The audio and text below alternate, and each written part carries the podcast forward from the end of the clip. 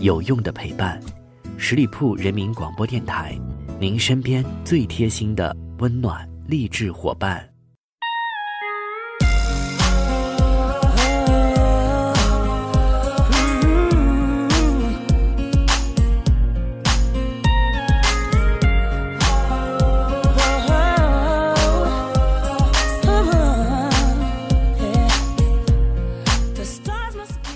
各位亲爱的耳朵们，欢迎你们继续锁定十里铺人民广播电台的精彩节目。现在来到的是出发吧，好奇心，我是你们的老朋友晶晶。我们的十一小长假即将如约而至，相信很多人在这样一个激动人心的时刻，已经按耐不住自己那颗兴奋的心，想着马上就可以出去放飞自我，享受生活了，给自己的人生也可以画上一道丰富的色彩。在这样一个举国欢庆、全民雀跃的时刻，我却要在这里跟大家分享一些比较严肃的话题了。其实，如果你选择在国内游玩的话，就没有那么多需要特别注意的事情了。毕竟大家怎么着也是同一个国家，包容性还是非常强的。但是，如果你要选择一些出国旅游的话呢，有一些小方面我们确实是需要注意一些的，不然小问题可能引来大麻烦呢。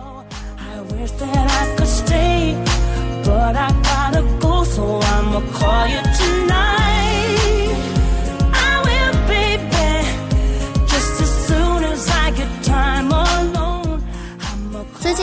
两名中国的游客在德国的国民议会大厦行纳粹礼，并且相互拍照的事件，就引发了热议。柏林的警方表示，在看到他们做出惊人的纳粹手势，并且用智能手机为彼此拍照后，警方就迅速逮捕了这两名年龄分别为三十六岁和四十九岁的中国男子。虽然之后在缴纳每人五百欧元的保释金之后被释放，但是这样一个事件还是值得引起我们国人的关注。为什么中国游客在德国的国会大厦前行个礼就被捕判刑了呢？两名游客行纳粹礼的行为到底有多严重？主要是因为德国对待纳粹符号的不容忍是极其出名的。根据德国的法律，以扰乱公共安宁形式公开或者在集会当中对纳粹党执政期间的暴行专政予以赞同、否认其存在或为其辩护的，并因此侵犯了受害者尊严的，将处到三年以下监禁或者是罚金；而在公开场合宣传不承认或者是淡化纳粹屠杀犹太人者，则可能被以煽动罪起诉。最高可判刑五年。所谓无知者无畏，也许他们只是一时的兴起，出于好玩，也是一个偶发事件。但是在受害者看来，这一偶发举动所折射出来的，却是对历史的无知，对待民众情感的漠视，甚至是对待这些饱受战争之苦的人民赤裸裸的羞辱。如今，越来越多的人会选择出国旅游，但是在出行前必须先了解该国家或者是地区的风俗文化，否则很容易给自己招来麻烦，惹出笑话，甚至是触犯法律。所以，国庆准备出去 happy 的朋友们，听一听以下我们将要说到的这些出国旅行你不可不知道的他国禁忌。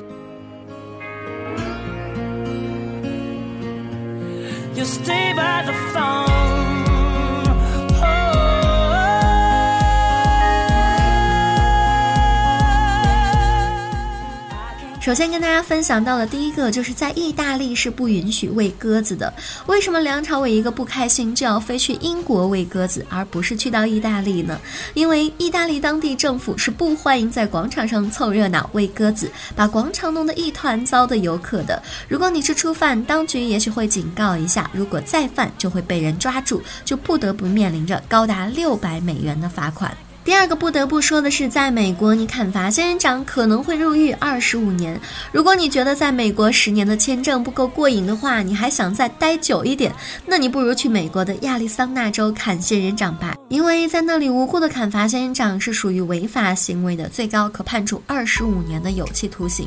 想想，你确实是在美国待的够久了，但是这种待法，相信没有人是愿意的。而在匈牙利人敬酒的时候是不会碰杯的，因为奥地利人曾经在杀害十三个匈牙利的烈士之后用碰杯而庆祝，所以在此之后的一百五十年之内，没有匈牙利人在敬酒的时候碰杯。现在呢，虽然过去了很长时间了，但是这个传统还一直保留着。再来说到新加坡禁止吃口香糖这件事情，这应该属于老生常谈了吧？什么吃口香糖被罚款呀，随地吐痰被鞭刑呀？在新加坡嚼口香糖，在广场喂鸟，随地吐痰，不冲厕所都会受到很重的处罚。所以说，为什么新加坡这个国家非常的干净，这跟他们严厉的法律有着密不可分的关系。再来到浪漫之都法国，提起法国，很多人都会想到在埃菲尔铁塔下接吻。而实际上，你到法国不是说任何一个地方都允许你接吻的，比如在火车站的站台旁。也许你会觉得这有点不可思议，在最浪漫、最爱 kiss 的法国，居然不让在车站吻别，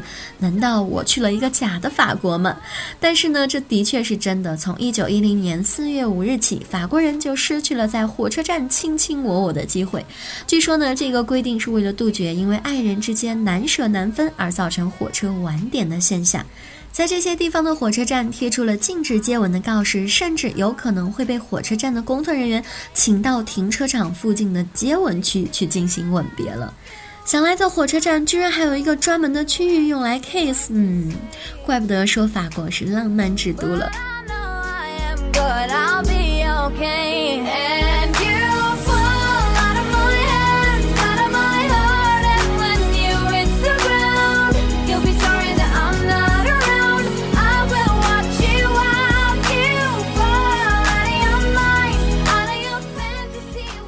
这条是说给那些爱好摄影的朋友的。如果你去到希腊呢，切记千万不要用三脚架拍照，因为在希腊你用三脚架拍照是需要经过官方允许的。这对于爱好摄影的朋友来说，绝对是一个坏消息，因为在希腊是不可以随意拍照，尤其是对使用三脚架的拍照人员控制的更加的严，因为当地认为用三脚架拍照的是职业的摄影师，必须得到官方的许可，不允许随便拍摄古迹，否则就会受到惩处。但是现在还可以给大家提供一个好消息，就是目前如果你带自拍杆的话，是不会管你的。再来看一下加拿大，在加拿大是不允许全部用硬币结账的，因为加拿大一九八五年的货币法案制定了有关的硬币的使用规定，其中也包括了用多少硬币付款才是一个合理的范围。比如说，价值十美元的商品是不允许全用硬币购买的，二十美元以上的物品呢，也不允许全部都用一块钱的硬币。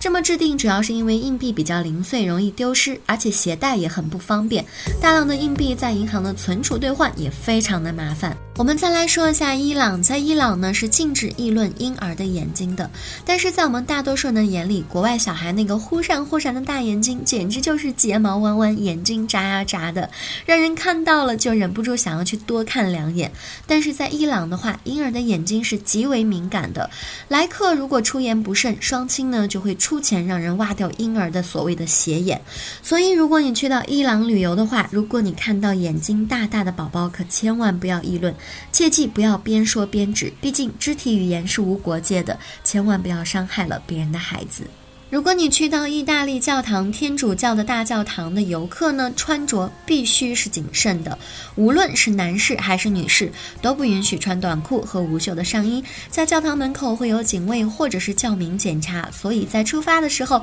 记得带上一件长袖衬衫或者是其他的套头衫，以免你进不了参观的景区。在印度、尼泊尔、缅甸等地呢，是不可以冲撞黄牛的。在这里，请注意啊，我们说的黄牛是真的黄牛，黄颜色的牛，和什么体育馆呀、火车站门口的那种可不一样哦。在印度、尼泊尔、缅甸等国呢，黄牛是神明的黄牛，尼泊尔政府甚至将黄牛定为国兽，如果谁敢伤害它、鞭打它，是要罚款和判刑的。所以大家一定要注意了。再来到风景迷人的澳大利亚，你在澳大利亚的时候，切记周日下午千万不要穿粉红色的热裤。在澳大利亚的维多利亚州，法律规定女性在周日下午是不可以穿粉色短裤的。所以，如果你恰好在周日下午来到了墨尔本，那么不管你多么钟爱你的粉色热裤，还是暂时先把它放在一边吧。在英国呢，法律规定圣诞节是不可以吃带肉的馅儿饼的。早在奥利弗·克伦威尔时期，也就是十七世纪，这一点已经成为了法律。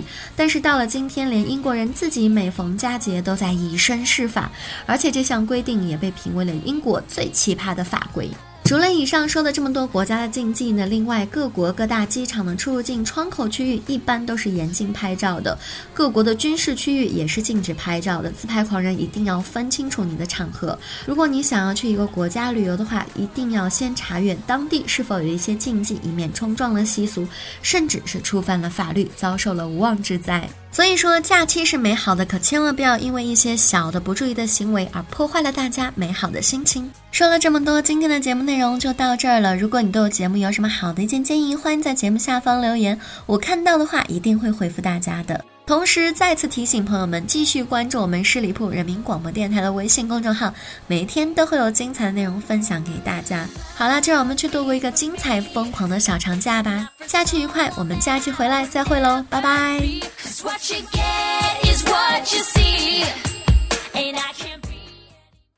本期节目由十里铺人民广播电台制作播出。了解更多的资讯，请关注十里铺人民广播电台的公众微信和新浪、腾讯的官方微博。感谢收听，我们明天再见。